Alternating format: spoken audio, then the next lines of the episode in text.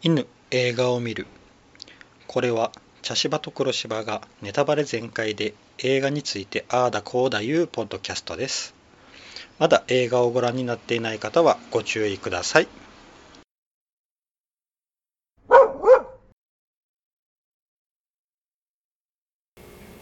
茶芝です黒芝です。はい今回は、えーベイビーブローカーはい。ですはい。さあよかったですね。うん。すごく。あの、やっぱり、是枝さんの、あの、万引き家族うん。のような、うん。こう、独特な、なんだろうな、あの、万引き家族もね、あの、犯罪ではあるんですけど、うん。なんだろう、なんか応援したくなるというか、うん。で、ずーっと物悲しさがうん。映画の中で漂ってるんですけど、うんなんかこの映画もそんな感じですね。ずーっと物悲しさが漂ってましたね。あの疑似家族ものだしね、うん、そうですね。万引き家族と同じ、ううんん、そうそう。まあこっちはね、うんあのだんだんそうなっていくって感じでしたけどね。いやーこれはうん。うん。韓国にあるんかな？あのベイビー多分あると思います。だって韓国はあのキリスト教のがね、うんとても多い国なので、ああいうふうなことは、うん。うんうん、あるのではないかなと私は思います。うん。まあ、うん。日本ではね慈恵。米慈恵病院の、ですね、熊本県のね。うん、あのコウノトリのゆりかごっうん。ていうのがあるから、うん。まああれもねいろいろうん。言われて、賛否ありますけど、まあ私は賛成派の人間なので、うんうん、まあ、僕もそうかな、うん。最終的にはあの命をねうん、守る方向にっていううん、形になる。うん、あの初めにね出てきたこの、えっとスジン。うん、あのペイ・ドゥナうん、さんが演じているスジうん。ンが、こうものすごくうん、あのベイビーボックスに対してうん、反感を持ってる。あそうですね、であのもう一人あのねドンスもうん、同じようなこと言ってましまあたけど、そうですね、こういうものがあるから母親がうん、甘えて甘えるそう、うんって。うん。うん、いう感じで、まあね子供を作らなきゃいい作った限りにおいて自分で責任持って育てろっていう考え方ですよね、まあまあ言わんとすることはわかるんですが、っていうところですよね。うん。方でもこれ面白いのが、うん。あのーえーあの若いお母さんですねヨンスかな、うんあ違うソヨンだソヨンが、うん。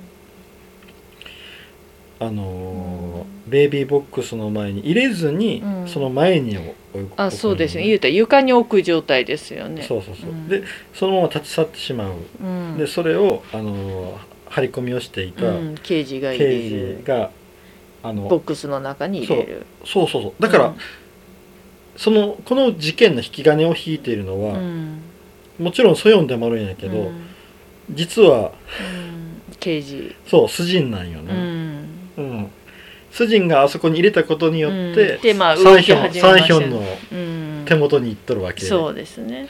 なんよな、うん。あのサンヒョンがあの、うんあそこの牧師の格好をしとったのはうん。まああの日曜牧師みたいな感じでとったんかな。勤めとったのか。それともあそこにああのねあの若い子をドンス？えドンスを張り、うん。あそこにバイトとして潜入させとって、うん。でそこでこうあの赤ちゃんをね、うん。そこからこう結局横流ししてたわけうん。やから、うん。うんいや牧師の格好してるから、うん。あれ牧師なんかなと思ったらあのうん。クリーニング屋さんやった、あそうですね。それも、あの借金まみれの。うんそうそう、ん。やったから、うん。うん。まあねひょっとしたら本当に牧師なのかも。うん、あのバイト牧師なのかもしれないし、後であのーうん。ねあのうん。ーお母さんがね。よソヨンがじうんそうよあの後でこう引き取り引き取りというか、うん。まあ、ちょっとこう戻ってきた時に、うん。後悔してあねの本当の牧師さんが出てきた、うん。うん。うん。そうですね。いや私、あのですねこのそっかそっか、うん。そうですね、うん。だからそっかそっかそっか。いやすいませんそっかしか言ってない。えーっとサンヒョンがうん。あそこの施設の職員だったら、うん。もう少しね子供を様子見ることができるんですよね。うん。あのちょっとね様子見てうん。本当に親が来ないのかなって、まあ3日4日ぐらいうん泳がしといて、うん。ほんであのあー来ないからじゃあ売ろうかうん。ってできるけど、もうその日のうちに即そういう決断をしないといけないということは、あそこの職員じゃないからってことですね。ブローカーですぐにねうんで自分家に連れてって、うんね裏で育てる、ちゃんと育ててましたねうんまあそうやな。うん。だってあの健康でうん。になままこうん。う売らなきゃいけないから。うん、うん。そうですね。で結局そのうねん。あのーそのボックスに入れたうん。ところも全部データも消してな結局あうん。のあの赤ちゃんはうん。うん。そこのに預けられたという証拠を消したよね。そうですね。で家に連れて帰ってうん。いうところにうん。あの四えーお母さんソヨンが来たから、うん。があったってわけうやな、ん。うん。まあ、ここから物語が動き始めますけど。このやり取りがななかなかうん。結局捨てることとまあお金が絡んでるとはいえ、うん。あのねちゃんとしたうん。子供が欲しい人にうん。渡そうとしてうん。いるうん。なんか私これも難しいなと思いながうらん。聞いてて例えば臓器売買とかで、うんだったらまた話が変わってくるんですけどな健康な赤ちゃんを、うんあの健康に育ててくれうるん。夫婦に渡す、うん。うん。まあお金が発生するからダメなのかっていうのは分かるんだけれども。うーん。あの日本では養子手続きがめちゃくちゃ厳しくて。うん、あでも結構海外はそうですよ、うん。うんそう。そうだからそういうのがあるからうん、だからああいう闇の商売が成り立つうん。部分もあるんような、ん。うん。そうですよね。うんだからななんだろういろいろ考えちゃいましたね。こん、うん。うん。まあややろうとしてることはうん。完全悪ではないよなーって、うんうん、で特に一番最後にね出てくるご夫婦なんかは本当に子供欲しがっていて、うんうんうんだからうーんん。って だからまああのうん。普通の、うん。えー常識的な感覚で言うたらきちんとうん。養子うん。縁組の手続きをして、うん。そしてちゃんと正規のルートで、うん。っていう話なんやけどうん。その前にあの、うん。なそういう話の前に結局あのあの子ドンス、ドンスが育ったあの児童館みたいなところ。そうですね。うん。児童施設。児童施設を見せられるようね、ん。でそこにおるあの、うん。えー、祖人うん。やったかな？あの男の子がうん。結局8歳か7歳8歳と言ったらもう手遅れだなって、手遅れだなみたいなことを、で結構大きい子もないっぱいおって、ううん。やけんそういうこう残酷な現実もあ,、うん。ってとかあのね養子縁組してね、うん新しい家族に迎えられてもうんそこで虐待にあったりとかねあの言うたら追い返される、うん、あとあの自分らのにこう、うん。子供ができてうん、できたらその養子縁組の子供はもうん、返すみう、たいな。とか雑な扱いにされてしまう、まあ、これは時々まあよく聞く話ですよね。なんか私そういううーん。うん。なんとも言えんなと思いますね。うんそうなんやな。だから。うん。うん。いややっぱりそのなんだろうな。養子を迎える人はやっぱりそれなりの覚悟も必要だし、うん。あの前あの朝が朝が来る。来る、うん。うん。あれも養子縁組特別養子縁組の話で。うん。うん。あの時もいろいろ考えましたけど、うん。やっぱりまあねうん血がつながってる子であっても育ってることはまあいいろいろ大変なのに養子となるとまたもう一つ違うハードルがあって、うんいろいろ難しいだろうなとは思いますね。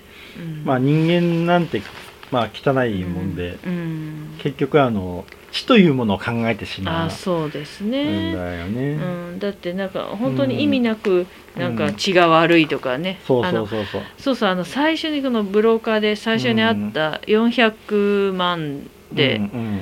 て言ってた夫婦がうん。うん眉毛が薄いとかあそうそう。あこの子の父親一体どんなうん。うんなんか品がいいのかとか、もう言ったらもうペットみたいなうんねうん言い方をしててちょっと待ってよって思うとうん。本当に子供が欲しい人が言う言葉じゃないでしょそれって思って。うんうんうんそうやな。ちょっとあれはううん。んソヨンソヨンよね。ソヨンが怒ったのもわかるわとうん。思って。私もイラッときたうん なんかあのん。確かにこう見た目とかそういうのをすごく気にしてうるあれやったよな。うんそうなんよ。だけどん。ここに出てきたうん。やけどご夫婦うん。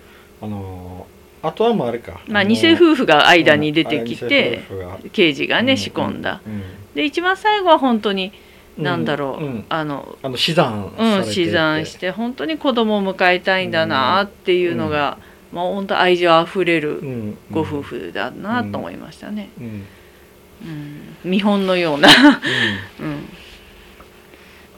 でもまあこれはまあ、うん。あの違法な取引ではあるけど、ね。だけどあの最後執行猶予がついとったそうですね、うん、執行猶予がつくってことはやっぱりあの夫婦は本当にちゃんとした社会生活をずっとしてるんだろうなと思,、ううんうんうん。思いますね、うんそそこまでのまあそれまでのまあ人生もね。罪的にはねあの、うん。違法な手続きで赤ちゃんをうん。こう譲り受けようとしていたうんというところだから、そうですね、うん、まあそれは執行猶予はつくやろう、うん。まあそうですね、うん。うん。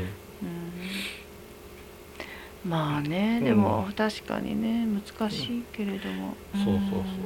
でだから私のこの「ベイビー・ブローカー」っていう映画をうん。初め、まあ赤ちゃんのバイバイっうん。て聞いた時にもっと乱暴な映画だと思ったんですよ。うん僕も、うん、ただすごくうん。なんだろうな、うん。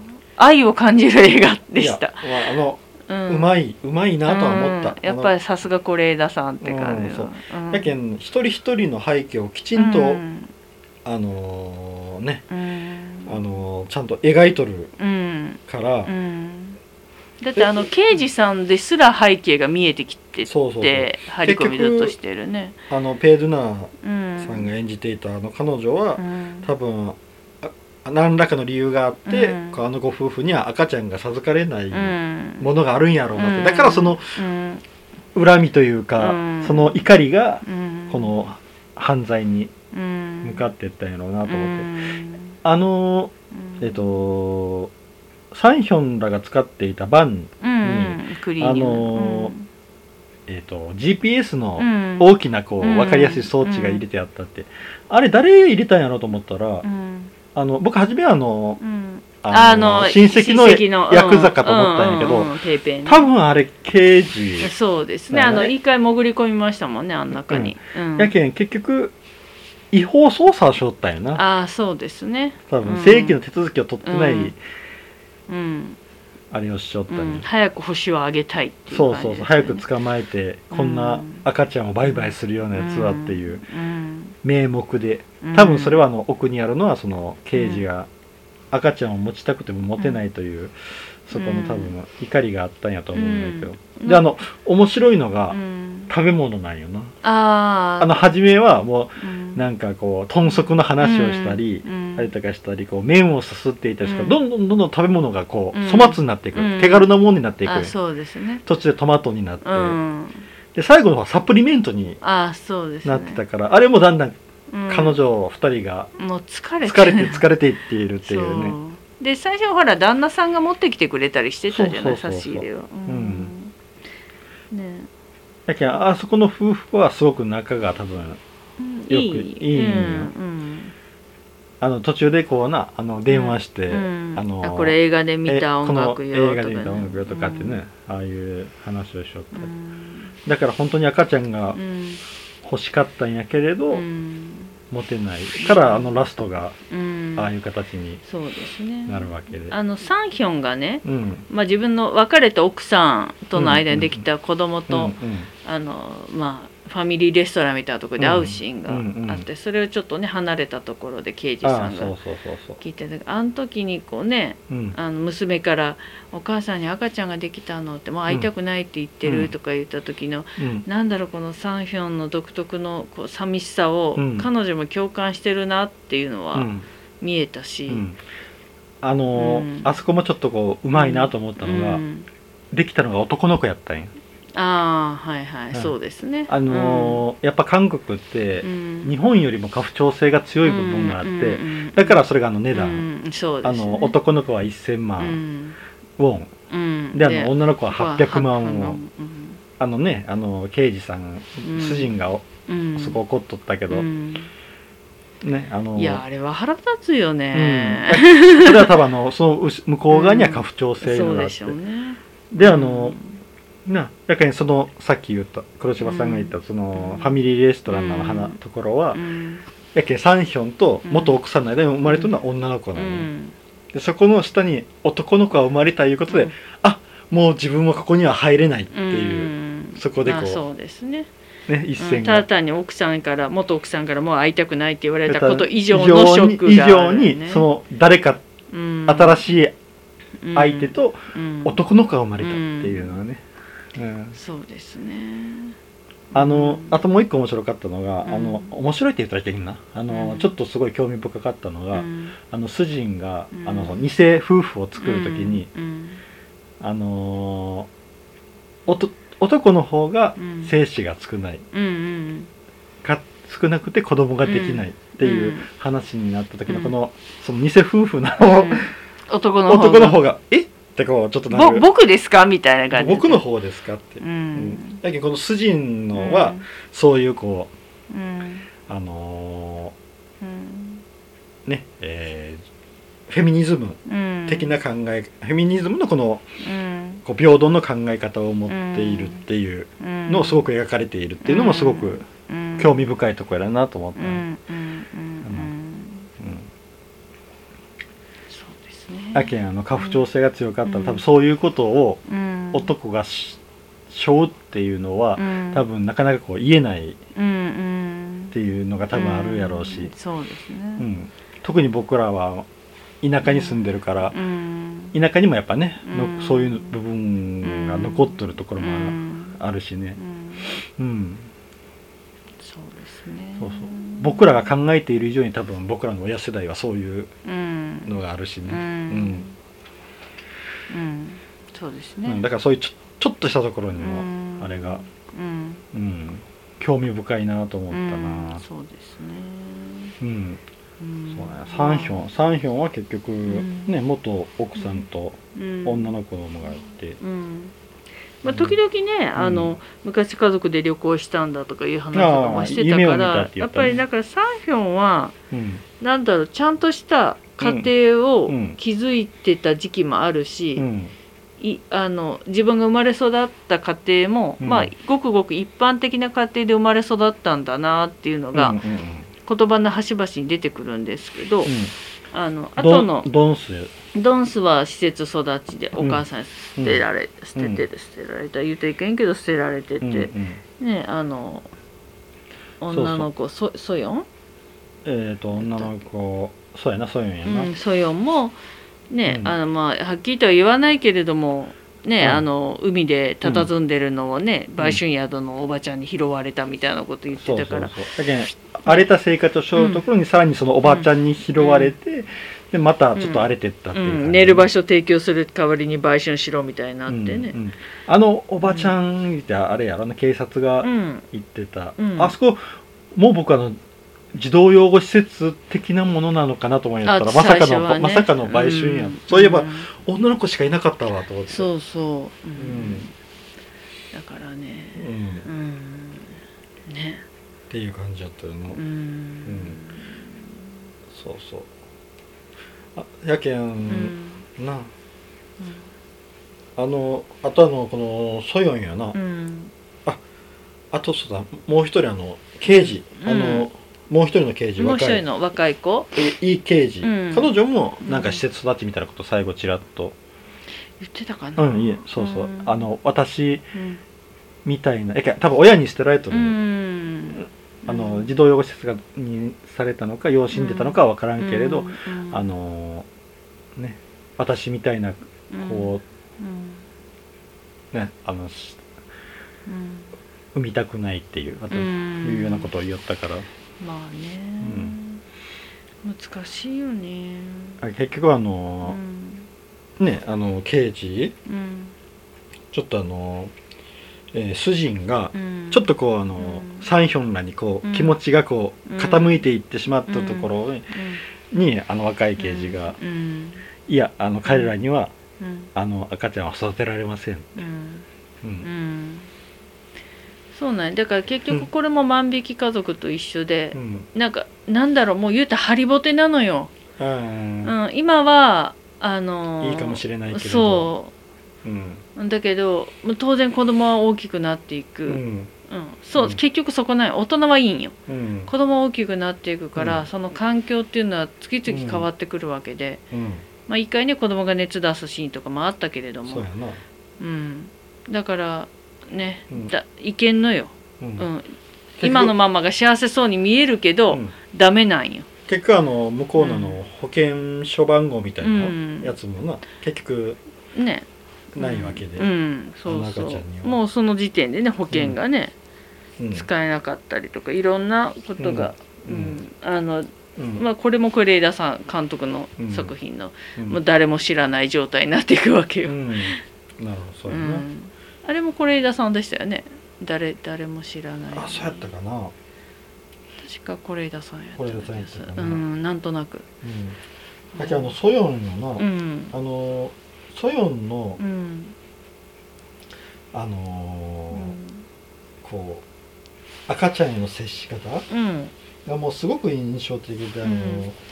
わざとに愛情を注ぎませんでしたよそうそうそういうねのにしとるんよなうんあそうですね。あの、うん。脚本が是枝さんですけど、うん誰も知らない、うんうん、あ監督もそうだ、うん。うん。そうなんよ。あのソヨン、あのやけん抱こうとせんかったんよ、うん。やけんすごいな。うん。ずーっとあの、うん。サンヒョンかあドンスがずそうっとこう抱いてでもね、それはわかる、うん。あの抱いてしまうと離れられなくなると思うから。ね。うん。だからおしめとかはちゃんと変えてるんよ。うん。そうそうそう。うんそう。であのミルコも、うん。あのなんだろう。あのなんだろう。おっぱいはあげてないんだよね。あそうそうそうそうそう。うん。やけんあのなあと最後のあの、うん。あのうん。な養父に、うん。養母になろうとしよったお母さんにこう、うん。死産だからね、うん。あのおっぱいは出るけん、うん。おっぱいあげていいですか、うんっていう時のこのあれがうね、ん自分のこう胸をこう触るんやな、そうよね、うん。あれもなんかちょっと。うん。うん、そうよね。そうそう。やけんあの赤ちゃんを全う然ん。触らうん。ない。相手をしない、うん。うん。っうんていうのがなちょっとうんたまらなんだな、ね。あとあのえっと記者の中でうん。ちょっとこうあのサンヒョンうんと話ししよる時に、うん。あのあれは、えあなんかジュース飲みよー、ジュース飲みが、そうそうそうそう。でうん。ななんて聞いてやったかな。えっ、と結構。もっと早く出会ったらよかった。っうん。てところですか？やったかな、うん。かなんかこうちょっとこう、あのこの今のやりよることをやめようかみたいな話になった時にこう、うん。顔がバッとこう、うん。トンネルに入ってうん。見えになる、うんあとあの観覧車に乗ってる時に、うん。顔を隠すっていう、うん。ちょっとこううん。確信に話が触れる時うにん。顔をうん。見せないとういうね、ん。うん。まあね最後にあの生まれてきてくれてありがとうの時も電気消してね。してね。うん。そうそうそう。ああれもちょっとあのきついよな、うん。あれはあの多分、うん。サンヒョンが一番うん。ね、あの言われたくない、うん。明日このうん。疑似家族がうん。終わるっていう時に、うん。そこにやっぱ情を持ちたくなかったやろうなっていうな、うんあのあの男の子もいい味出してたよね。あの施設から隠れてついてきた子、うん、ヘジンやろ。ヘジンあのイケメンだよねあの子、うん。あのヘジンがな、うん。あの中におる時になすげえな、うん、あの孫元穂に顔似とるなと思って。あー確かに親子っぽかったよね。そうそうそうそう。まあ途中でもねお親子ですかとかって言,、うん言われよったしな。うん。うん。あの子な、うん。あの子の存在がまたちょっとうな、ん。結構な肝であ彼があうん。おることによって、うん。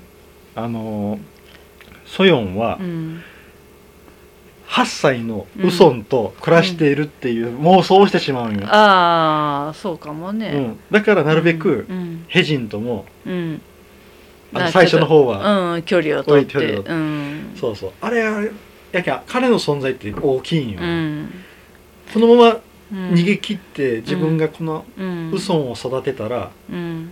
このような生活が送れるんだっていうのを、うん。まあね。どんどんどんどん。だからすごいうんあれはきつかったと思ううよ、んうん。うんでもあの子がいるおかげでうん。途中で警察にあのね、うん。車のバンの後ろが空いてるよって止められた時も全く疑われなかったでしょ、そうどう見ても家族旅行。うん。ね。うん。仲良しで旅行してるんやなとしか思えない構図が出来上がっている、うんそうなんそうあれだってねうん。男2人と女と赤ちゃん1人やったら「うん。ん?」って疑われてもおかしくない状況、うん。そこにあの確か8歳の男の子が1人いるだけで雰囲気がガラッと変わって。まさか逃げよるあれとはう思う、ん。うん。そう。まあでもな、ん。あの彼は彼はなサッカーやりたい、うん。ねあのうん。有名なね、うん。サッカー選手が出たから。うん。とか言って多分ヨーロッパの方行って活躍しようんやろね。うん縦縞のユニフォームとか言うんったけ、そうそう。うん。いっぱいあるよと思ったけど、まあでもあの、うん。韓国でなんとなくこういうようなうん。想像ができるような選手のモデルがおるんかもしれうんな。いな、うん僕らは分からんだけで。うん韓国もサッカー盛んですからね。うんそうそうあれな本当、うん。あのうん。ソヨンうんソヨンのな、まあ、あのうん心の移り変わり、うん。いやな最後の方は結構もう、うん。なあれをしょったけど、うん。でもひ殺人をしとったんやな。それあでも結局あれは、うん。あの多分殺そうと思って殺したんじゃないんじゃなかろうか私思ってて、突き飛ばしたかなんかで、あのあれやろ初めにこうなんかうんあの見つかった死体が、うんそあの殴られて首の骨が折れたっていうそうことやけそうそうそうじゃけでお風呂場だったから、うん。多分突き飛ばされで頭を打って、うん、そうそうそう首の骨がそう折れたそうそうそうそう。だからまあ正当防衛とまではいかないけれども、うん。本来だったらちょっと殴って逃げるぐらいのつもりがうん。死んじゃったっていう、うん、あの過う失ん致死、うん。それかぐら何か物で殴ったかやうな、んそうそう、でも多分殺すほどのうん致命傷を与える気はなかったんだろうなっていううん。感じはするんですよね。うん。うん。そうなんだ,、うん。けんそれがまた重なってきた時に、うん。あ人殺しのうん。子供として育てるのはどうかっていうのもまたそこに乗っかってきたけん、うん。あこれはってなるよでね私そのねほら、子供の父親のな、うん奥さん、本当の本、うん。がなんかその子を預かって私が育てるわって言った、言ってきてるけどそれに対して逃げるんだよね。うん。で私それもちょっと不思議な感じもしてて、うん。やっぱりそれはソヨン的には許せれんかったんかな。うん。自分が不倫相手っていうことを本当に認めてしまうことになるから嫌だったのかなとか思う。うん。だけどその相手がどういううんやつか、あのうん。うん。よな。まああんな、うん。ねうん。ヤクザかチンピラか分からんようなのをうん追ってに来させるっていうのは、まあまあ普通の、まあれではないやろなとは思うよな。うんうんでも決して彼女もさうん。まあ言うたらね正規ルートの人間ではうん。ないじゃない、生き方としてね、そうやな。うん。だからそんなこと言ってられないよっては思ったりもしたけど、うん。うんまあいろいろあるんやろな、ん。まあとりとにかくあの、チンピラ2人に渡すのが嫌やった。ようね、んまあね、ん。あのチンピラのね若い子もね、あれはあの知り合いやったんやな。そうそう。うん。うんやけ。んあのもう近所の悪ガキで小さい頃から知っとってそれがヤクザな道に入ってしまってっていうことやお母さんと一緒になんとかいう麺のお店やるようやないんかいとかって言って。うん。あの麺なんか見たくもないわとか言って、ああ。いやそれはかまんけん。別にヤクザにならんだっていいやんって思ったけど、うんうんねその血のついた服をな、うんうん。あれはわざとよね、お前もこうなるぞっていう脅しよね。ヤクザのよくやるね。そうお金を借り取ったけどうな、んそうそう、うん。まあそれは仕方がないけれそういえばあの途中で、うん。その4000万ウォンの話が来た時に、うんあのサンヒョンがうん。話をして、うん。であのみんなのところに帰ってきた時に、うん。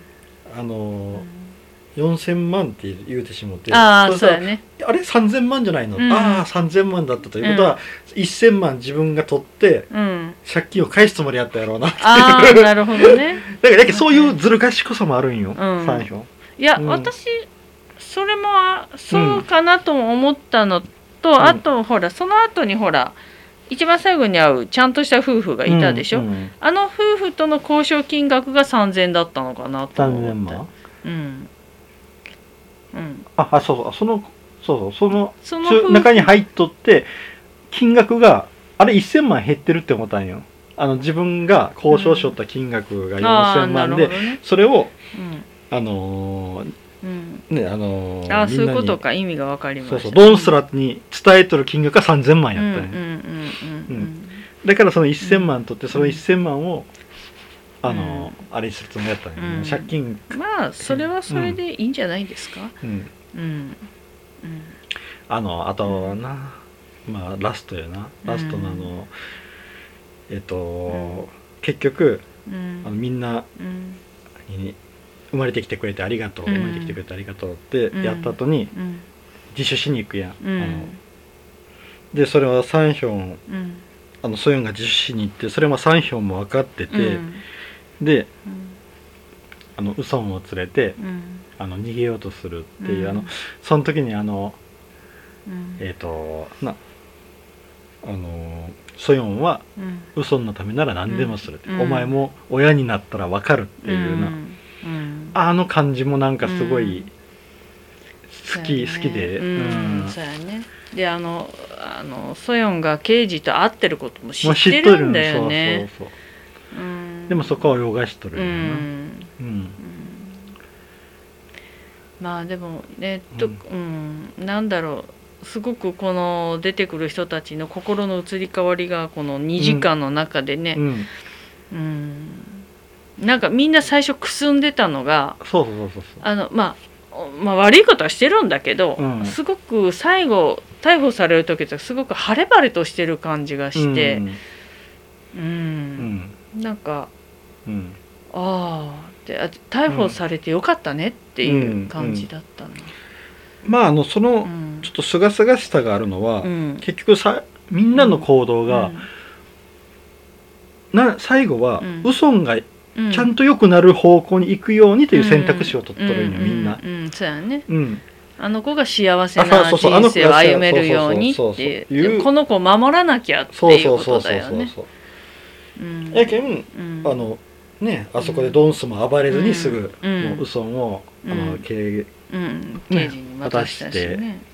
うん。うん、で刑事もそれはもう分かってるし、うん。だからそれもあったからあのうん。なんだっけあのソン・ガンホ演ずうん。る、サンヒョン、サンヒョンは、うん。あのチンピラを殺しちゃったんだよね。多分まあ階段からあのうん。突き飛ばしたら階段に落ちてって死んだんだろうなと勝手に想像したけど、うん、あれあのうん。ホテルの部屋って言わなかった書いて言わなかったっけニュースで。えでも撮られてた映像でこうああ規制線張られてたのは地下鉄に降りる階段のところだあったから。のあの出会ったところやろ、うん。結局あの。そうそう。だからあそこでバーンって突き飛ばしてう、ん。ガラガラって落ちて死んじゃったのかなとかであとあの4000万ウォンはもはそのまま渉そのまま。うん。だけどあ虎なんだんやって思ったんよ、うんうんうんうんうん。ということはもう結局、ねあのうソンのことを考えてっていうことだようん。な、そうやね。うん。うん。で自分は逃げて。そうそう。行方不明になるという。うん。うん。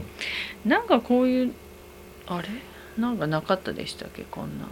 ソン・ガンホがやってるやつで。行方不明になったなってるけど、うん。本当は近くで見てるよ的な。ソン・ガンホじゃなかったっあれパラサイト？ああパラサイトだそれだ、なんかどっかでそんなん見たことあるなと思って。うん、そうですね。そうなんやな。結局あれで行方不明になって、うん。であのなさだから3年経つんか。うん。だからいきなりあのう、ん。ねあ の刑事が、うん。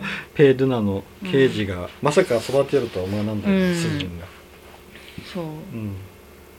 ね、でも名前もね変えずにね、うん。そのまんまで、うん。でね、うん。あのそういうにもちゃんとあの公園でうん。1時間いいるのであ来れたらおいでって、無理だったらまた翌月にとかって。あ、とドンスとうん。ねあのヘジンにも伝えていますって、そうあのヘジンがね、うん。あのヒッチハイクでなんとかそうそう。そう逃げて行こうとしとったんやけど。けどもう施設の車に回収されるという うあのがっかり具合が、ん、うん、そうそう。う、ん。で結局ソヨンは誰かと待ち合わせをしている、でうん。そのとこにこう緑のバンがうん。止まるんやけど顔が見えんのよな、うん。運転席の、まあでももうねそれは分かってることで。だって一人だけ連絡が取れない行方不明の人だから、ドンスっていうこともあるんいや絶対違うサンヒョンなあれは。うん。だってドンスは顔出せるもん。あの撮り方のね。だしっていうか顔出せるというかそのね、うん。ほらドンスには連絡をしてますうん。って刑事がうん。言ってるんだからうん。顔出してもあのシーンでねうん。ああって大きくなったねって顔出せる人じゃん、でも、彼はあのソン・ガンホ、うん。ダメソン・ガンホって言っちゃいけない。あのサンヒョンは、うん。あの結局悪いことして逃げてるから顔は絶対に出せないのよ。うん。うん。まああのこあれは是枝監督のうん、もうお任せしますまああ、まあね、うん、さあこれこれはもしかしたらサンヒョンかもしれん。うん、そのいやサンヒョンだよ。だけウソンに。うん、ドンスドンスやね。ウソンウソンにあウソンは赤ちゃんやけん。あのウソンに会いに行ったのは、うん多分あのみんなで待ち合わせていくつもりやったと思うよな、うんだからそのうん。ねソヨンを迎えに来たのはうん。ドンスだったのかサンヒョンだったのかそれとも2人だったのか、うん。ドンスはうん。もう彼女のこと好きになってたじゃん？うんなっとったソヨンのことを。そうん、だからうん。ドンスはねソヨンがうん。に会えたらうん。もうね、うん。うん、ラブラブ交際でしょ、そっか、あの向こうの車はあれはあの左ハンドルやったよなあのバン。あのずーっと運転しよったバンは、うん、うんうんうん。であのサンヒョンが主に運転しよることが多くて、うん。うん。うん。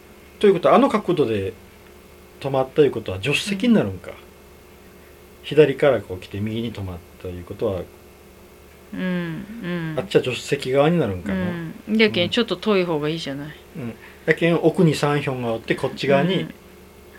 あのドンスがいる2人が来ているっていうのがすごくああそのその想像ができるいや私ね違うと思う、あのなぜならあのあの最後のほらチンピラを殺すきっかけになった出会っちゃったところあるでしょ、うんうん。あそこであいつらにはもう僕は必要になくなったって。俺は必要じゃなくなったからうん、チンピラのお前と俺が二人で組もうと言ってるんよ。話をしようってこそう。だからもうねあそあの時点でドンスとはもう別れたのよ。うん。だからドンスはソヨンとかうん。あとなんだっけあのちっちゃい男の子8歳の子うん。とかとのまあ言うたらグループうん。になって自分だけもう離れましたよっていううん。ことを証明した表明したのかなって私は思ったんだけど、ででおそらくあそこで一緒に刑事、警察捕まってるからもう罪償ってるしね、うん。うん、だってね警察捕まってるのは一人だけだもん、あのうん。あん中うん。あそこサンヒョンだけはうん。ちゃんとあの親の顔知っとるんよなあそうやね。あとあの、ドンスとうん。ソヨンと、うん。あのあの8歳の子、ううん。んえー、と名前がヘジンかあヘジンあ彼らはうん。親の顔は知らうん。んな、うん。あれなんやそこら辺のグループがうん。かな。うん。まあでもあのうん。最後あれが迎えに来たのは誰だったのかいうのはもう皆さんにお任せっていう感じな。ん。やな、いやーうん。なんかいいいい終わり方を、うん。そうですね。なんかこういきなりバンって終わったけどでもなんかうん。こう余韻のある終わり方やなとは思ったな。あの後味は良かったですよ、うん。うん、やっぱ結気持ち悪いのはない、ううんん。あのやっぱみんながうん。なあの赤ちゃんうん。が一番いいなる、うん。いいようになるようにうん。動いた。うん子供の成長は早いですからね。やけどあのうあの3歳ん、うん、3歳までの一番可愛い時期をそうよね。あの主人うん刑事がうん。そこをいただいたっていうのもなんか うん。でもあの人も母親になりたかった人だから。母親になりたかった人やけうんどな。うん。やけんあのうん。な。やけん何やったっけ前にうんえっ、とお話話したやつで会ったことないあの3歳までの一番可愛い時期を奪ってああ8 8日目ののセミですよ、うん。あうん、まあ6歳ぐらいまで大きくなってましたね、一番可愛い時期をうん。翌年小学校ぐらいまで育てました、うん。うん。そうよ一番可愛い時期を奪ってしまった三つ子の魂。そう。うんいうのもちょっとこう頭をよぎったかな、うん。うん。そうですね、でもあのちゃんとな、うん。あのー合わせる、だうん。多分あのあの人は定期的にうん、合わせていく、であのほらあのブローカーあブローカーじゃないあの、うん。最後にね養子に迎えたいって言ったあの夫婦も、そうそうそう合わね合わせてて。多分あの夫婦が執行猶予切れたらうん。あの多分あの子を養子として迎えたいんだろうなって思ったりも私はしてますけどね。うん。じゃなかったらあんな定期的に会わないでしそうょ、うういやーどうやろうな。別れられるかなあの刑事。うーんまあそれはそれよ、うん。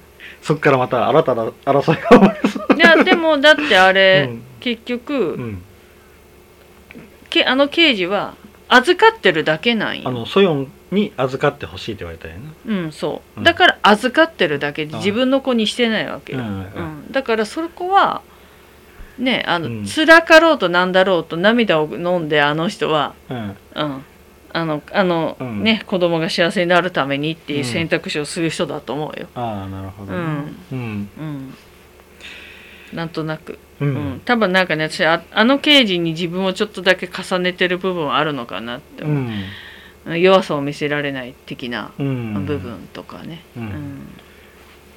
ええよなあのあの主人刑事がよまあよかったな、うん。あの人がおるけんなんかこう話がうん、締まった感じが。そうですね、うん。うん。そうだようん、まあこれはねいろいろまた考是枝させられるうん是枝是枝監督らしい、な作品やったん、ですね。う、うん。んいやよかったですね。うん。うん、よしじゃあちょっと次の映画を決めたいと思います、はい。はい、1映画大好きポンポさんはい。2マグノリアはい。3グレムリンはい。4ノープはい。5ちょっと思い出しただけはい。6ウエストサイドストーリはい。ーです、はい。はい、今回は黒柴さんがはい。はいサイコロを振ってください。4ノープほです。うはい。わかんないです。えーとノープはうんえー、ちょっと待ってくださいね。ノープノープ。はいホラーですね。うーん。えーとジョーダン・ピール監督です、うん。あのジョーダン・ピール監督言うたらあれ作った人です、えー、ゲットアウト。あーはいはい。あーあれは面白かった。うん。ゲットアウトを作ったジョーダン・ピール監督の新作ですね。おー。2022年いいなゲットアウトよかったですよ。うん。あ面白かったな。あれは面白かった。うん。うん。あのね。うん。あの黒人素晴らしいっていう感じのね。あ うん。そうやな。ね、うん。なんか白人優位な映画がたくさんある中でうん。黒人素晴らしいっていう。本当に素晴らしい映画でした。うんあのノープ、うんえー2022年ホラー SF ってなってますね、うーん。次回はこのノープでいきたいと思います。はい以上です、はい、ありがとうございました、はい、ありがとうございました。